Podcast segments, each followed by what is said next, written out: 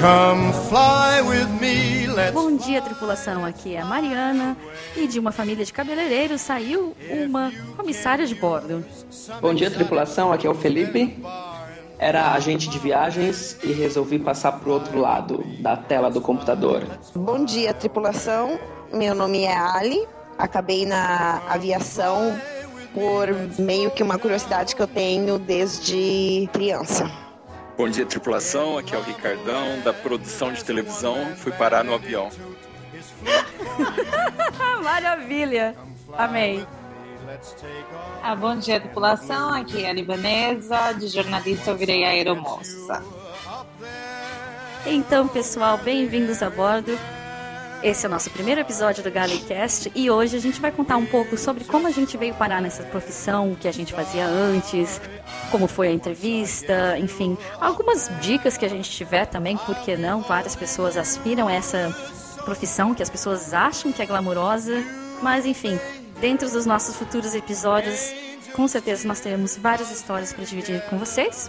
Por enquanto é isso, a gente não tem muita coisa para falar no começo do episódio de hoje, porque é o nosso primeiro, como eu já disse. Porém, quem tiver algo para nos escrever, histórias para contar também, pode escrever para Contato arroba galecast.com. Pessoal, lembrando que quem mandar um e-mail, por favor, adicione idade, cidade, é, da onde que vocês são, se vocês são uh, tripulantes ou não. Beleza, e é isso. Então apertem os cintos que hoje nenhum dos comissários ainda sabe o que está fazendo.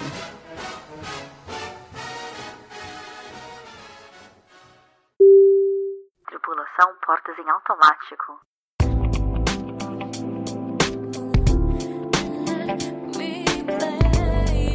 Felipe, eu te conheço já há seis anos e meio praticamente. E eu nunca soube como você veio parar aqui. Conta pra gente. Eu vim parar aqui, eu fiz quando eu tinha meus 17 anos, não sabia muito bem o que eu queria fazer, mas sabia que eu queria viajar. E aí, completamente desinformado, fui fazer faculdade de turismo. Achando que ia viajar de alguma maneira.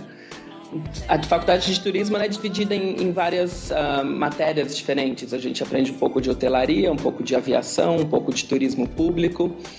E foi na aviação que eu tive mais interesse e eu comecei a trabalhar de agente de viagens. E depois eu arranjei um emprego na central de reservas de uma companhia aérea americana em São Paulo. E foi aí que eu me envolvi mais com aviação, que eu passei a gostar mais da aviação. E eu resolvi fazer o curso de comissários, que no Brasil é necessário ter para poder voar. Que até então eu estava pensando em arranjar um emprego de comissário no Brasil. Mas eu nunca voei no Brasil. Eu acabei o curso de comissário e eu arranjei um emprego para voar fora do Brasil. E cá estou. E Felipe, eu nunca soube que você era agente de viagens, que eu também fui agente de viagens. E por quanto tempo você trabalhou como agente de viagens antes de vir para cá? Gente, eu trabalhei, eu acho que três anos e meio, quase quatro anos. Eu fui agente de viagens. E foi interessante, eu aprendi bastante coisa. Inclusive, eu aprendi sobre aviação, muita coisa que mesmo quem é comissário não, de repente não tem essa visão da aviação como um agente de viagens tem. É um outro lado, mas é muito interessante. Mais ou menos uns quatro anos. Você saiu para voar fora do Brasil. É, apesar de você não ter trabalhado como comissário de bordo no Brasil, de, qual você acha que são as principais diferenças entre voar aqui e lá comparado com o treinamento que você recebeu na escola de comissários de bordo no Brasil, por exemplo? Duas diferenças principais, eu acho. Ah, apesar de nunca ter voado no Brasil, como já foi mencionado. Eu acho que no Brasil, para o comissário conseguir conhecer vários destinos uh, internacionais e, e, voos longos, ele tem que ficar muito tempo na, em determinada companhia aérea até conseguir a senioridade para fazer esses voos.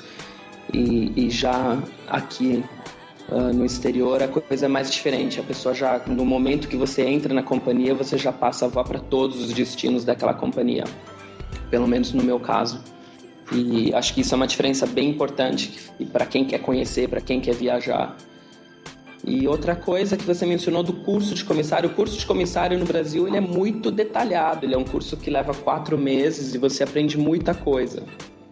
E o curso que é dado aqui pela companhia aérea, que ninguém tem que ter esse curso anteriormente, você só faz esse curso no dia que você consegue o trabalho e você passa a trabalhar na companhia aérea, ele é um curso muito mais resumido, muito mais curto e, e muito menos detalhado.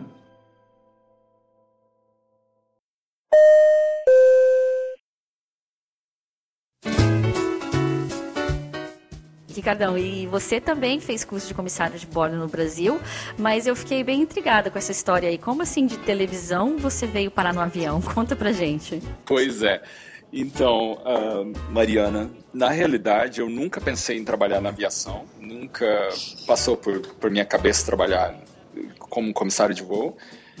E eu estudava jornalismo na época em São Paulo e eu fazia estágio numa emissora de televisão bem conhecida no Brasil, muito conhecida até. e a gente estava fazendo pautas, né, para produção de, de um programa. Achamos interessante o tema sobre aviação, era uma época que é, muitas empresas estavam contratando tudo. Então a gente resolveu fazer uma pauta sobre isso e fizemos até uma toda a demonstração numa escola da, da tiazinha lá. E não vou mencionar o nome aqui da escola. Mas enfim, fizemos todo o acompanhamento da selva, toda a gravação, entrevista com alunos, com professores. Me surgiu uma curiosidade sobre salário, era um salário bom, realmente paga-se bem, né, para um tripulante hoje. É, não, salário, é um salário razoavelmente bom. Enfim, daí com o tempo eu, eu fazia um estágio, né, eram dois anos que eu fiz estágio na, na televisão. E quando eu terminei o meu curso universitário, eu não consegui me efetivar na área. Então, o que aconteceu? Eu perguntei para mim mesmo: eu preciso, eu estava em São Paulo, é um custo de vida altíssimo, eu preciso me manter em alguma área, eu preciso me manter. E foi ali que eu pensei, poxa, eu achei interessante aquela matéria, que a gente fez aquela gravação e eu resolvi voltar na mesma escola da tiazinha e me matriculei e fiz o curso de comissário lá. E me tornei um comissário.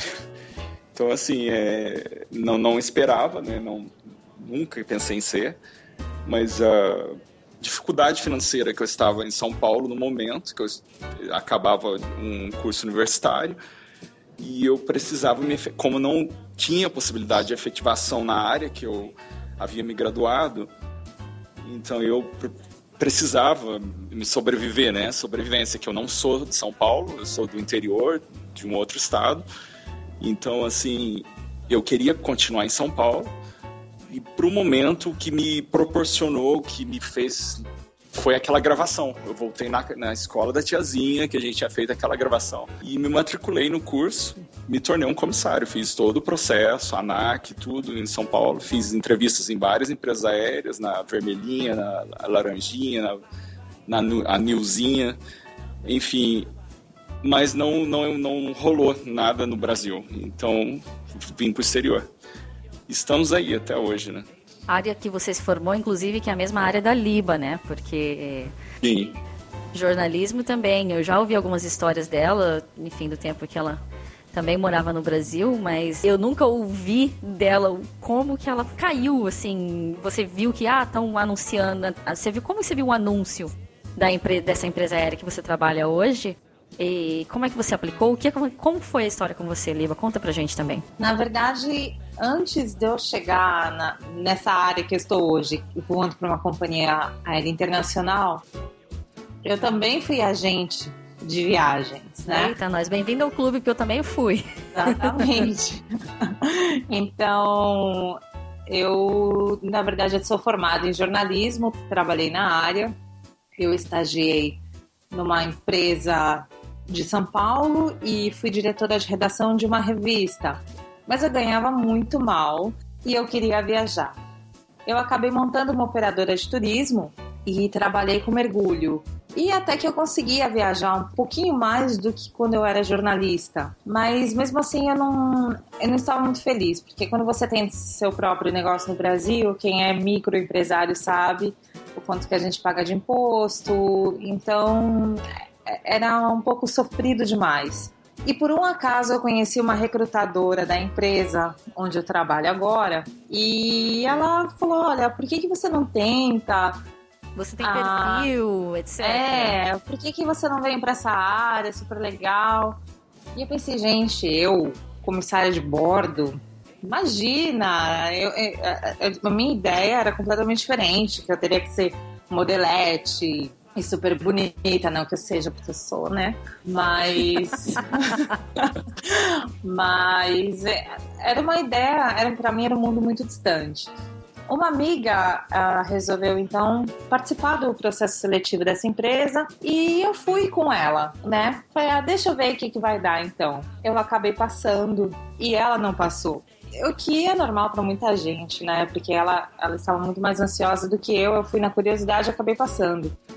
E como eu fiquei um pouco empolgada com essa ideia, também fiz curso de comissária em São Paulo no dia que eu fui prestar a ANAC, foi quando eu recebi a resposta, na noite anterior, foi o dia que eu recebi a resposta da empresa onde eu trabalho.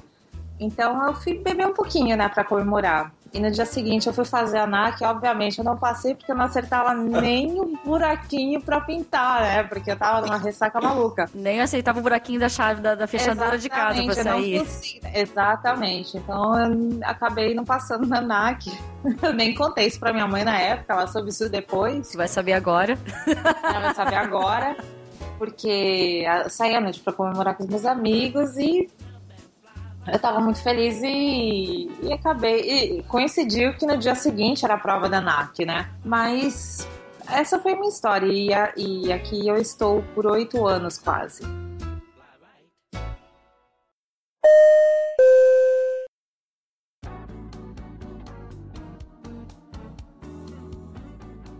Então, Ali, você é a única do grupo aqui que tinha curiosidade da aviação sobre aviação desde criança. Conta por que dessa curiosidade, onde isso começou? É, Mariana, então, eu, na verdade, eu, nem eu sei direito, sim, é uma coisa que realmente vem desde criança. Eu, quando eu tinha 11 anos, eu viajei como menores acompanhado, numa viagem, assim, muito longa.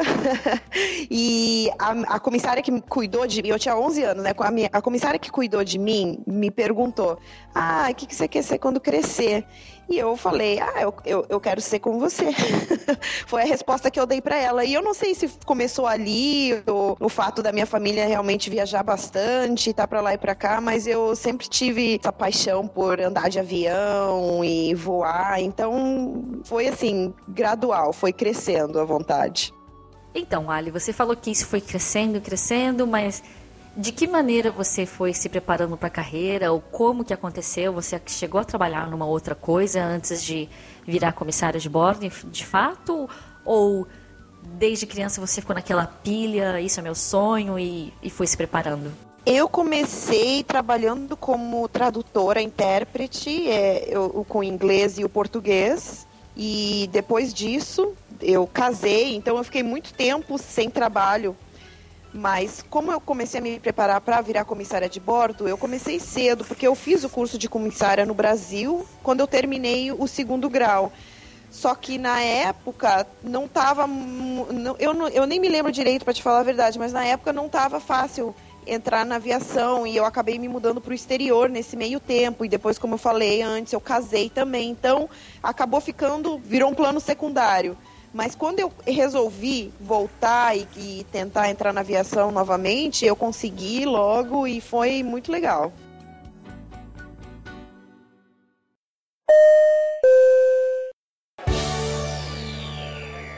Oi, Libanês, eu queria te perguntar, esse lance de você ser dona de empresa e depois virar comissária e trabalhar numa, numa empresa aérea grande, como foi? O, o que, que você sentiu? Você sentiu um, alguma dificuldade ou o contrário, você sentiu uma facilidade por não ter mais as dores de cabeça de uma dona de empresa? Que eu acho que essa pergunta tem muita gente que talvez esteja interessada em saber ah, como foi para você essa mudança. Na verdade, foi um alívio, porque ser microempresária no Brasil, é, você tem que se dedicar de corpo e alma. Eu acho que na época eu era muito jovem, eu não tinha certeza do que eu queria. Eu entrei na fac... eu fiz uma faculdade que eu já não tinha certeza do que eu queria fazer. Na verdade, eu queria ter estudado história e geografia minha mãe não deixou. Ela falou: "Não, vai estudar jornalismo, porque aí é certeza que você vai ter emprego". Sim, eu tive um emprego bem mal pago. Aí acabei eu tinha um dinheiro que minha avó tinha deixado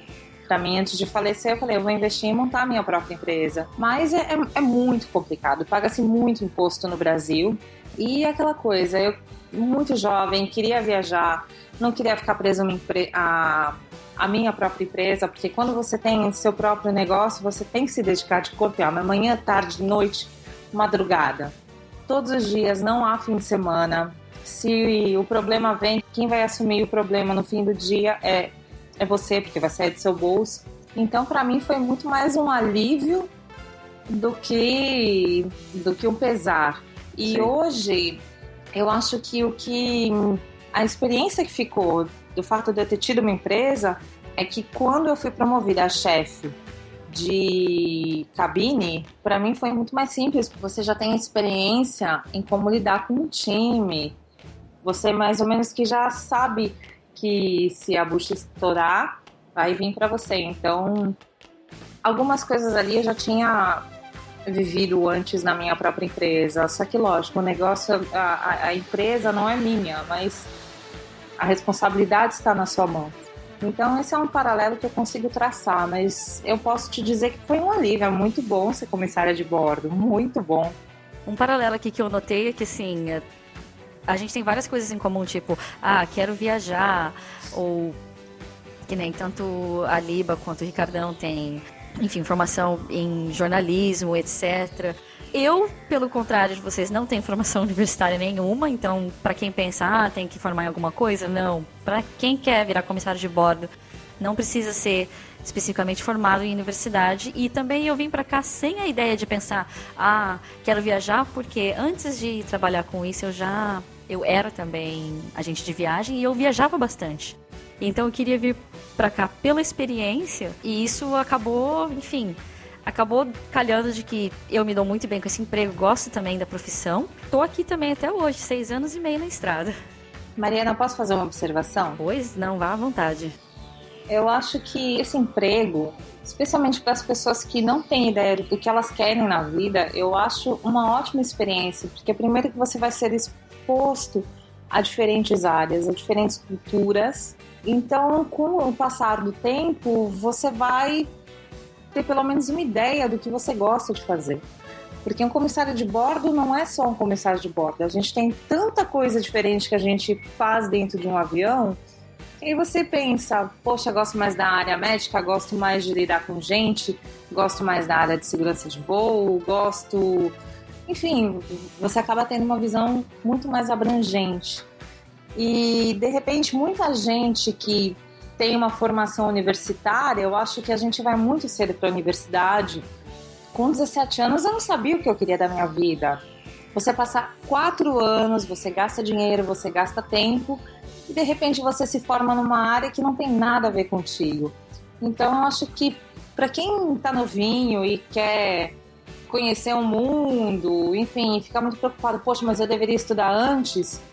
Eu acho que é uma besteira, porque você sempre vai ter tempo de correr atrás e se especializar na área que você realmente quer. Mas uh, eu acho que o Ricardão deve concordar comigo nesse ponto, que nem, por exemplo, ele que, traba que trabalhava com produção né, no, no canal de televisão, etc. Você lida com as pessoas num avião de forma totalmente diferente de outros outros empregos, assim, tudo bem, talvez o mais parecido pelo aspecto do serviço de bordo que a gente faz, talvez seja um restaurante na hora que você está fazendo o serviço de bordo em si, mas na hora que tem uma emergência, ou passageiro doente, ou você tem que resolver pepino de passageiro tá com um assento separado, fechou a porta do avião, não tem mais quem chamar. Esse tipo de coisa que a gente lida todo dia é totalmente diferente de vários outros empregos por aí e por mais que você lide com pessoas. O que, que você acha disso também, Ricardão? eu acho que, por exemplo, comparando televisão com aviação, tem toda aquela adrenalina, né? Que você vai entrar ao vivo, você tem que correr e, e você liga para os seus, é, para quem você vai entrevistar e não querem dar mais a entrevista. Parte que eu trabalhava, né? Que era o por trás das câmeras, por detrás das câmeras. Então, enfim, eu acho que tem toda aquela adrenalina também. No avião é estressante, você está lidando com pessoas de vários níveis, de várias culturas de diferentes, pessoas que E você tem que saber entender isso. E na, na área que eu trabalhava também tinha um pouco disso uh, antes da aviação, que eu teria, eu trabalhava com pessoas de todos os níveis também, entrevistava e, e, tudo isso. Então a gente fazia entrevista por telefone, marcava, agendava as pautas, entregava para o repórter e ia lá fazer a gravação. Então eu acho assim, e tem toda aquela adrenalina. Eu acho que no avião tem isso também. Eu queria fazer uma observação, perguntar para a libanesa e para o Felipe e para você também, Mariana. Vocês consideram essa profissão como uma profissão passageira? Por exemplo, vocês se veem nessa profissão é, mais 10 anos nela, mais 5 anos? Vocês pensam, é, vou ficar mais. Não, não sei, existe um, um certo limite? Vocês querem ficar para sempre? Porque às vezes eu bate isso em mim, entendeu? Tem dias que eu amo, eu amo o que faço, mas tem dias que eu vejo que está chegando o final, que não, é para muito tempo. Então eu queria perguntar para vocês o que vocês acham disso. Eu acho que eu, na verdade, é interessante isso, um, Ricardão. Eu vim sem planos. Eu, eu passei na entrevista também, vim, cheguei e as pessoas me perguntavam: ah, quanto tempo você está planejando em ficar aqui? E eu não tinha resposta. Eu, não, eu falei: eu vou até eu gostar. E já estou aqui há 10 anos. Um, no futuro, eu, eu acho complicado cada vez mais a rotina do nosso trabalho. Não o trabalho em si, talvez, mas a rotina, os horários, a carga horária e também os horários específicos dos voos. E eu acho que isso não é, para mim, no meu caso particularmente, não é para muito mais tempo, não. Por causa disso em particular, mas, mas enfim, o nosso trabalho é feito no mundo inteiro por companhias completamente diferentes, em realidades completamente diferentes. Mesmo a realidade no Brasil é diferente da nossa aqui. Mas não, não me vejo fazendo isso por mais 10 anos. E eu acho interessante também é, salientar essa, isso que você falou agora, Felipe, de realidades diferentes, porque eu fiz um voo recentemente com uma menina que ela voava antes na Austrália, agora eu não me lembro o nome da companhia aérea, mas uh, ela falou que era aeronaves assim de no máximo 40, 40 assentos e eram voos curtos porque eram voos regionais, então eram, eram voos assim bem pinga-pinga, saía de, um, de, um, de uma cidade, ia para outra, ia para outra, ia para outra, então as pessoas não nunca pegavam o voo do começo até o final. É, era a mesma coisa que pegar um voo, fazer, vamos supor, fazer um voo assim de Porto Alegre para Rio Branco, com escalas, vamos dizer assim, sei lá, em Florianópolis, Maringá, não sei o quê, e várias assim, cidades do interior, até chegar numa outra cidade grande, sabe? Então ela falou que era uma realidade totalmente diferente do que a gente voa aqui hoje, né? Com certeza, é, é, é o mesmo trabalho, a mesma função, mas eu acho que faz muita diferença onde você trabalha, sob quais condições, e faz muita diferença na vida da pessoa e faz diferença no que o Ricardão estava perguntando dos planos que, que o comissário tem para o futuro também. E também que, na minha opinião, é, nós somos expatriados, né? Sim. Nós estamos no exterior e isso é um ponto que pesa muito você estar longe da sua família, dos seus amigos, da sua cultura, do seu país. Então, eu acho que esse é um fator que acaba de certa forma, encurtando um pouco mais essa carreira para quem está aqui, porque lógico que existem as pessoas são diferentes, cada um tem tem gente que não quer voltar para o Brasil por nenhum motivo, mas eu acho que para a maioria das pessoas e pelo que eu vejo pelos meus colegas em oito anos, muita gente que já voltou, esse é um fator decisivo, né? Até para mim, eu, eu não digo que eu não seria comissária de bordo no Brasil, até porque eu já até cogitei em passar na ANAC e continuar essa profissão lá. Fazer a prova sem ressaca dessa vez? Fazer a prova sem ressaca, exatamente porque a realidade é diferente, né? A legalidade no Brasil, ela é completamente da legalidade aqui onde eu trabalho, né? Por exemplo, o limite de horas voadas por mês é praticamente o meu mínimo de horas que eu faço por mês aqui. Isso acaba sendo muito desgastante na saúde, é, o nosso ciclo circadiano fica completamente confuso. Então, acho que esse é um fator também a se levar em consideração. Aqui as condições são um pouco mais digamos assim, ortodoxas do que seria no Brasil. Sim. Tanto é que a média dos comissários aqui no nosso país, onde a gente está, é de três anos. Ah, as companhias já publicaram isso. O comissário fica em média aqui três anos, o que é bem menos do que nós estamos. Sim. Com certeza. Eu acho que esse fato é muito importante também, claro. Todo mundo é de fora, então todo mundo pensa mais cedo ou mais tarde em voltar para sua casa. Na minha empresa aérea, a perspectiva eu acredito que não é. não é. O pessoal não fica muito tempo aqui. É, acaba. Eu acho que o estilo de vida não combina muito com o que a gente está acostumado. O pessoal, principalmente nós sendo brasileiros, mas eu acredito que o pessoal vem para acumular experiência, para juntar um dinheiro para viajar o mundo e acaba voltando para o seu país para ter uma rotina de vida mais, mais normal. Não sei como me expressar, mas acredito que é, estando aonde eu tô agora é realmente uma coisa mais passageira. Eu acabei ficando muito além do que eu imaginava mas é, é, mais ou menos, agora acredito que seja mais ou menos a média, mas tem gente também que acaba ficando muito mais tempo que eu, por exemplo, 10 anos, tem algumas pessoas aí que ficam 10 anos, de nacionalidades que eu acredito que para eles também seja mais fácil, estão mais perto de casa. Eu, eu sinto que eu estou muito longe de casa. Então, depende, mas não é tão. Eu, eu diria que é uma média de, de cinco, cinco anos, é, é, uma, é uma. Ou menos até, eu diria. Menos, olha, uns, de repente uns três ou quatro anos. Então, você acha que o fator é, localização e companhia aérea influencia muito no tempo de carreira de que, para quem pretende ser comissário de bordo no futuro? É, Mariana, influencia sim, mas eu diria ainda que o estilo de vida que você consegue manter no país onde você está é, é influencia muito mais do que isso. Se você não consegue manter um, uma, uma qualidade de vida boa, é, não, quando você acaba não combinando culturalmente com o lugar que onde você está, fica mais difícil ainda de, de conseguir ficar mais tempo. É, o que assim, o que eu penso, né, é que eu também gosto dessa profissão e eu me veria voando em outra companhia aérea, menor, porém né? Ou assim, eu, digo, eu não digo exatamente menor, mas talvez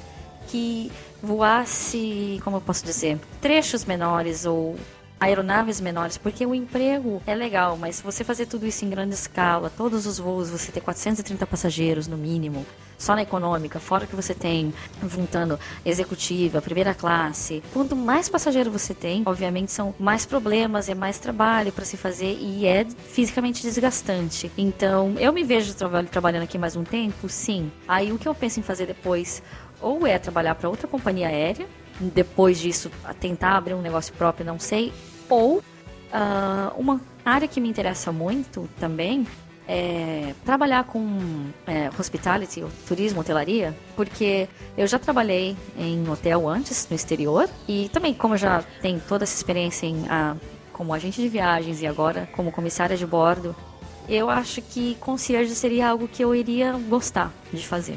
Mariana, posso contar uma história? Por favor. Eu lembro de uma vez que eu havia chegado em Pequim com a minha tripulação e no aeroporto de Pequim a gente tem que pegar um trenzinho do terminal onde a gente chega até a imigração e retirada de bagagens. E nesse dia, a tripulação de uma companhia aérea norte-americana também havia chegado, eles estavam no mesmo vagão que a gente. E a, a, faixa etária era completamente diferente eles eram muito mais seniors do que a gente. Nós começamos a conversar com essa tripulação, né, sobre como era o layover deles, digo, como era o pernoite dessa tripulação. Por exemplo, o, per, a, o pernoite tinha duração de quatro dias, enquanto o nosso é de 24. Ok que eles estão, que a duração do voo é muito maior, porém, alguns pernoites que nós fazemos até depois de um voo muito longo continua sendo de 24 horas. Eu lembro que uma dessas comissárias muito sênior me perguntou: "Ah, quantos voos você faz por mês?" E eu falei: "Olha, na média de três voos por semana". Aí ela ficou chocada. Ela: "Nossa, eu faço no máximo quatro voos por mês." E faço dois voos para Pequim, onde eu fico quatro dias em Pequim. Ela voltava para casa dela, ficava cinco dias no chão até fazer o próximo voo. Então, a partir disso, você consegue ter uma ideia que se a pessoa tem um, um descanso muito maior, seja no pernoite ou seja na base, obviamente ela vai permanecer muito mais tempo na, na, na companhia aérea. Enquanto aqui é a, as condições são um pouquinho diferentes, né? Então eu acho que é um fator que prolonga muito a sua vida como comissária de bordo, porque se eu trabalhasse assim, com certeza minha aposentadoria na aviação. Até porque nos Estados Unidos existe plano de aposentadoria para comissário de bordo, enquanto aqui é uma coisa impensável. É porque aqui também não faz parte da legislação do país, mas é. é. vocês, por exemplo, tanto, tanto você quanto o Ricardão e o Felipe que fizeram um curso de comissário no Brasil, obviamente vocês devem ter tido acesso a essa informação. Como é que funciona para comissário de bordo no Brasil? Paga-se também INSS para aposentadoria? Como é que é? Porque eu, sinceramente, morei mais da metade da minha vida fora do Brasil. Nunca trabalhei no Brasil, por exemplo. Né? Então, são, tipo, é um tipo de informação que eu não tenho, mas provavelmente quem está ouvindo a gente sabe. Mas fica também a curiosidade, né? Porque para ficar tudo isso de tempo na, na aviação, será que compensa a aposentadoria também? Eu acho que a aposentadoria, aqui o que as pessoas fazem, os brasileiros costumam fazer, pelo menos as pessoas que já estão aqui há mais tempo, é uma aposentadoria, um plano de aposentadoria particular em algum banco brasileiro ou em algum banco europeu. Não conheço ninguém que tenha feito num banco daqui mesmo, como forma de, de, de enfim, de segurança, né? De, de ter um pé de meia seguro para o futuro. Não é o meu caso, eu não fiz nada ainda, não me programei. Eu acho até porque se nós dependermos da aposentadoria no Brasil, em qualquer profissão seria muito mais seguro também a, apostar na, na aposentadoria privada. Mas o que eu quis dizer é, não seria nem no lado financeiro, seria mesmo o tempo de vida de um comissário de, de bordo nessa profissão, porque para quem voa 130 horas por mês, eu acho que a, a perspectiva não é muito longa, mas para quem faz quatro voos para Pequim e fica quatro dias no pernoite, isso é uma maravilha, isso é um sonho. E abrindo um parêntese, libanesa, dá até para você ter uma, um part-time, um, um, trabalho extra fora da aviação. Dá para você criar uma outra vida fora da aviação, tendo uma escala dessas, né? No caso essa, dessa tripulação americana que você contou a história.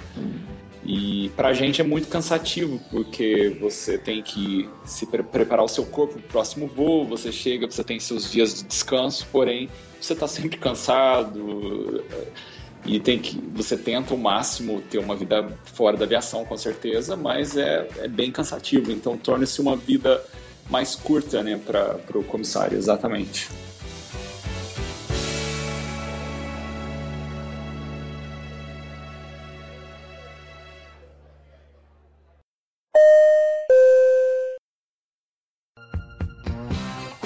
Bom, começamos a falar do fim da carreira de comissário de voo, mas sinceramente a gente nem falou do começo ainda, que foi a entrevista, né? Uh, no meu caso, um dia, um belo dia eu tava lá meio desocupada na agência de viagens e pesquisando sobre milhas e calhei de cair no site da empresa que eu trabalho hoje, né? E eu sempre quis trabalhar para uma companhia aérea, seja reserva ou aeroporto, etc. E eu vi que tinha lá um clique sobre a. Né? E aí eu falei, ah, vou ver, não, quase, não sei quase nada deles, né? Aí vi lá uma foto bonitinha do Sheik e tal. Ah, nós contratamos pessoas de não sei o que, não sei o que, não sei o que. Aí tinha lá no fundo um, clique, um link sobre oportunidades de carreira. Pensei, jamais que eles estão contratando, né? Porque até porque isso foi em 2008, época de quando começou a crise mundial. Cliquei, para meu espanto, via vagas, apliquei, fui para entrevista e estou aqui. Uh, como é que foi a entrevista de vocês? Como é que vocês acharam exatamente esse emprego? A, a Liba já falou, indicaram para ela, mas e como vocês caíram nessa vaga? Como é que, que vocês lembram da entrevista? Conta para todo mundo que está ouvindo. O meu processo seletivo foi bastante bagunçado. É, tinha umas 500 meninas, se eu não me engano. E as meninas, eu, eu me lembro que eu cheguei, eu cheguei bem, bem vestida, bem preparada, mas eu me lembro que eu vi várias meninas chegando de tênis, all-star jeans, Então dava mais ou menos para ver o tipo de pessoa que ia acabar ficando e o, o tipo de pessoa que ia acabar indo.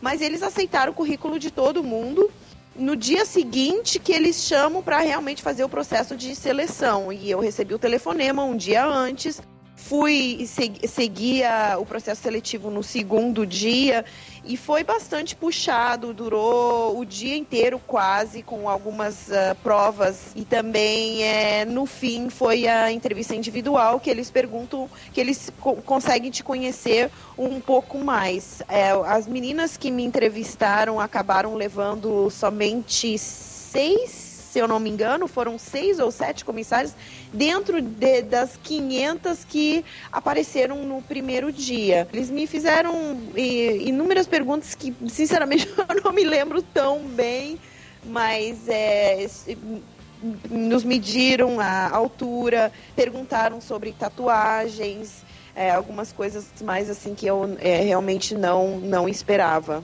E aí eu acabei aqui, estou há mais de cinco anos voando. Bom, uh, bom, Mariana, no meu caso, a própria escola, né, que eu estava fazendo o curso de comissário, ela, no caso, eles indicavam as seleções do momento. A empresa aérea X está tá tendo seleção, o currículo é esse e-mail.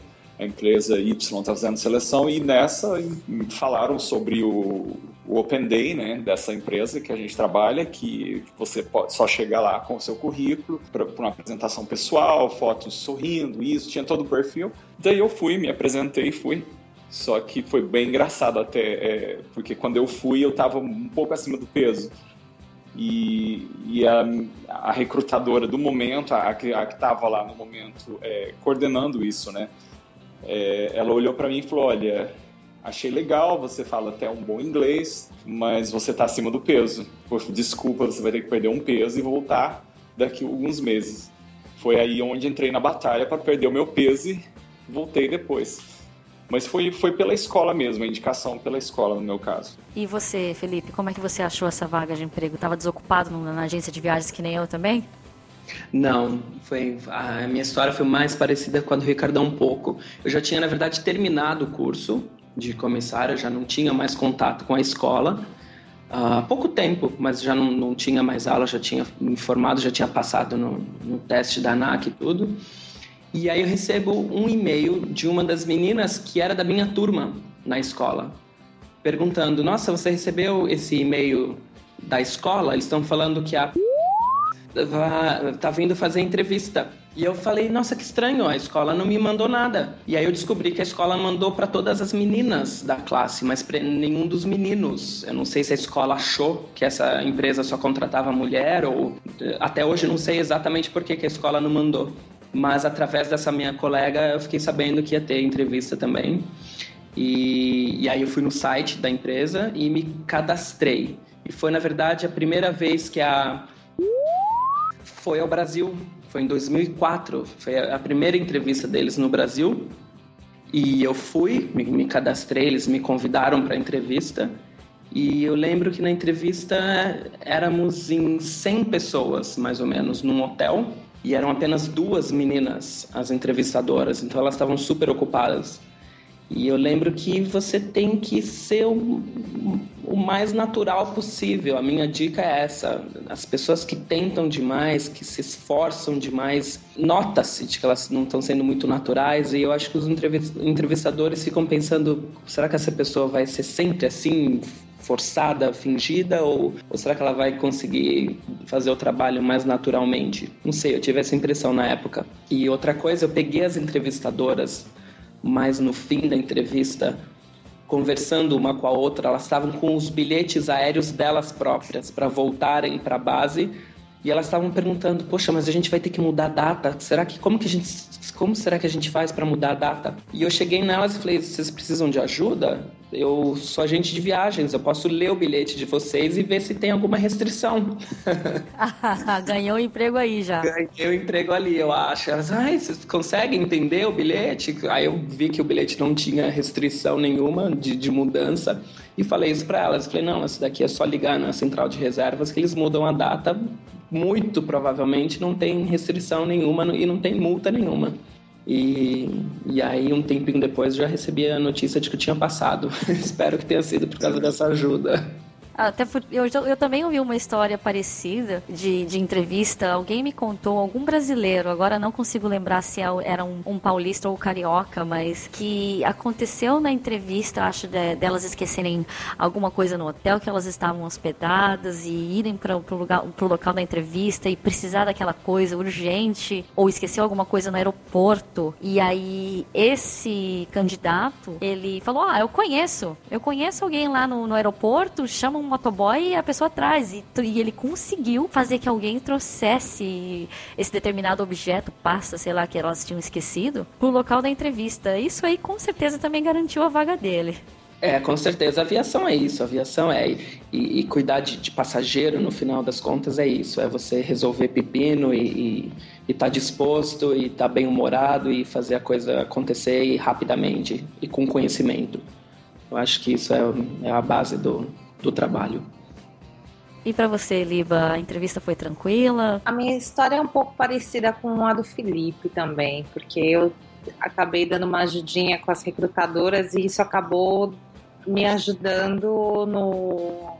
Acredito que tenha me ajudado. Como o Ricardão observou, eu, eu, acho que isso é um ponto válido, porque se, se o seu empregador percebe que você consegue resolver certos pepinos, obviamente você é um bom candidato. Eles querem pessoas que resolvam pepinos, que não fiquem só de mimimi.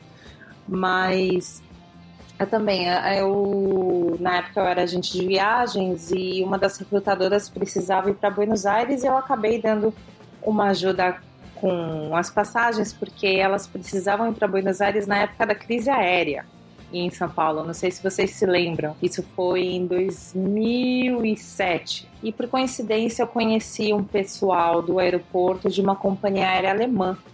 E isso facilitou bastante o embarque delas para Buenos Aires. Então eu acho que isso foi um ponto a favor na minha seleção mas eu também ouvi que eu estava gorda, feito um boto e que eu precisava emagrecer.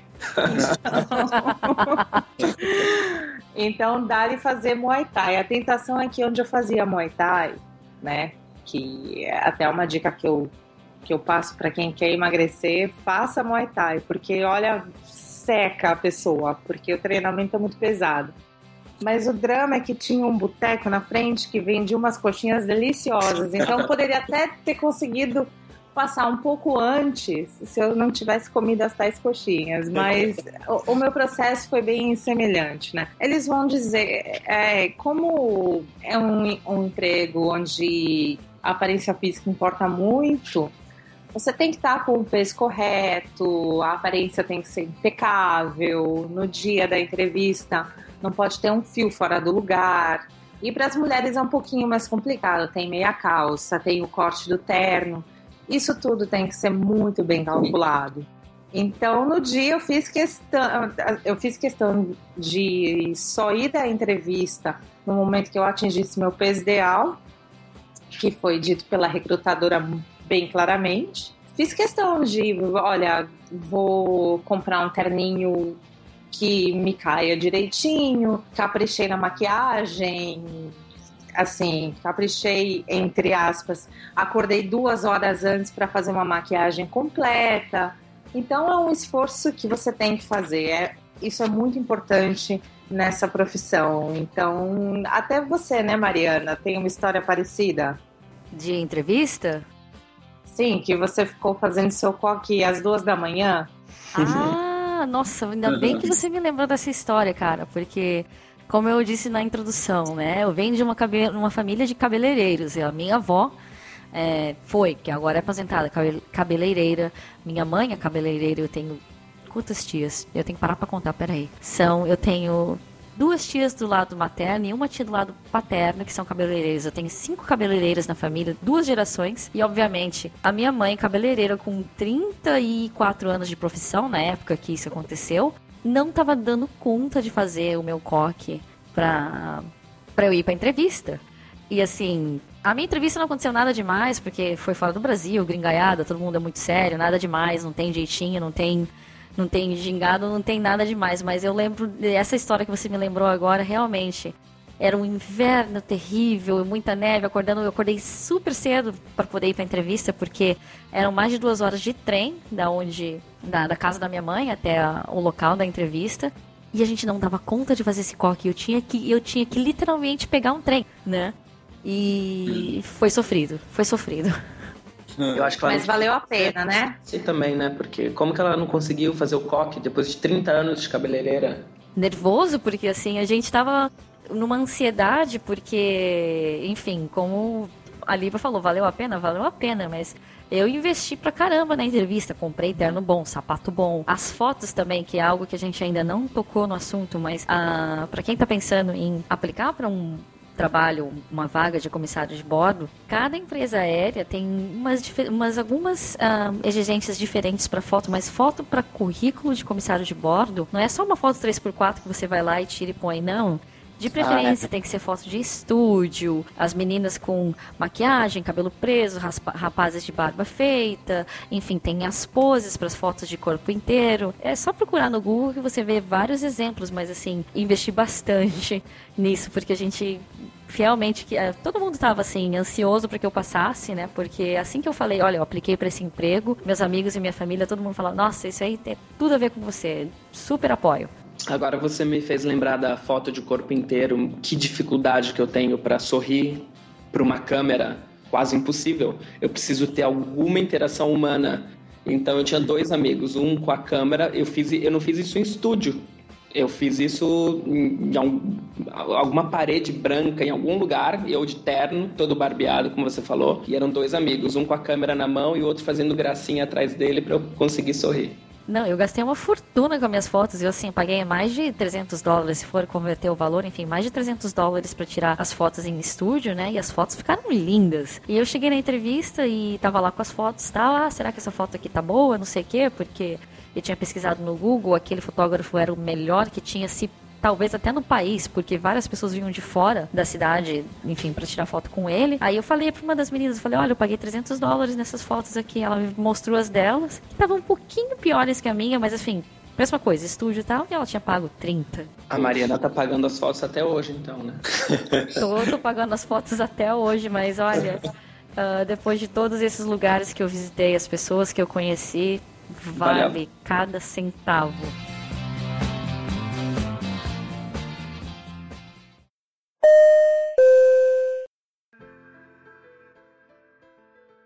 Enfim, a gente estava falando de aparência e uma coisa que, uma dúvida que muita gente tem é, em relação a esse emprego é tatuagem. Ah, isso pode ser, mas é simples, né? Não pode ter nada que apareça. Obviamente não pode aparecer com o uniforme. Quanto à tatuagem na empresa onde eu tô, o pessoal tá de- tem que declarar antes de vir na companhia, não tem problema, desde que não seja em, em alguma parte visível do corpo. As meninas têm que lembrar de que isso inclui a perna, né? Porque a gente usa saia também no uniforme. E que se tiver tatuagem, ele no formulário antes de entrar na companhia, eles vão perguntar tem que dizer que sim e tem que dizer aonde que está a tatuagem. Eu recomendo o pessoal a não mentir nisso no formulário, porque chegando no país, a maioria dessas empresas estão refazendo os exames médicos e eles vão pedir para você tirar então a, a camiseta, né, para fazer outros exames que acabam então eles acabam vendo se você tem tatuagem em alguma parte do corpo ou não. A regra é muito preto no branco. Se bem que tem muita gente que voa com tatuagem, né? É, e às vezes as pessoas aqui também na mesma empresa se arriscam e dizem que não tem tatuagem, entram sem a tatuagem, mas depois fazem assim, tipo, tatuagem no pulso, etc. Fica escondendo com maquiagem. Galera, se for pego, é olho da rua.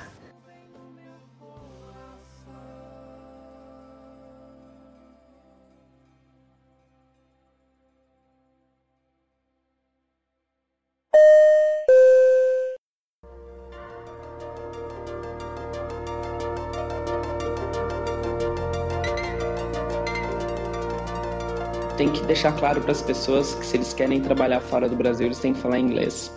Ah, É, sim. Verdade. No Brasil, eles aplicam falando assim três frases e, e é suficiente. Isso me fez lembrar uma história muito engraçada sobre a entrevista. Tem um conhecido meu aqui que foi um caso que nem o da, da Liba. Esse amigo foi acompanhar um amigo dele na entrevista, né? E o amigo dele nervoso não passou. E ele só foi lá e viu assim, tipo, o que, que tá rolando, né? Enfim ainda era Open Day, então ele não precisava ter o currículo escrito. E ele acabou fazendo a entrevista ali, ele acabou fazendo, a entrevista no Open Day e a recrutadora achou engraçado, né? Porque ela falou assim: escuta, mas você não tem currículo. Mas ele falou: ah, mas é Open Day, não precisa, né? E vocês falaram que precisa falar o que requerimento é falar inglês, ser maior de 21. Tô aqui falando inglês com você, sou maior de idade e você falou também que requerimento é boa aparência e minha mãe disse que eu sou bonito. Passou. Acredite, ele voltou no dia seguinte com o currículo daí direitinho para entrevista, que todo mundo tinha que trazer currículo. No dia seguinte ele passou e ele está aqui também há cerca de oito anos, eu creio. Bom, para quem for tentar a carreira. Tem que tentar, não adianta. Tem que tentar e boa sorte. Não só boa sorte é o que desejo, mas também o que eu aconselho aqui. Estude bastante, bastante idiomas. A gente vai falar sobre idiomas, sobre treinamento, sobre vários assuntos uh, ao longo dos episódios. Fiquem ligados. E, e é por isso hoje. Tchau, tchau. Tchau. Tchau. Tchau. tchau.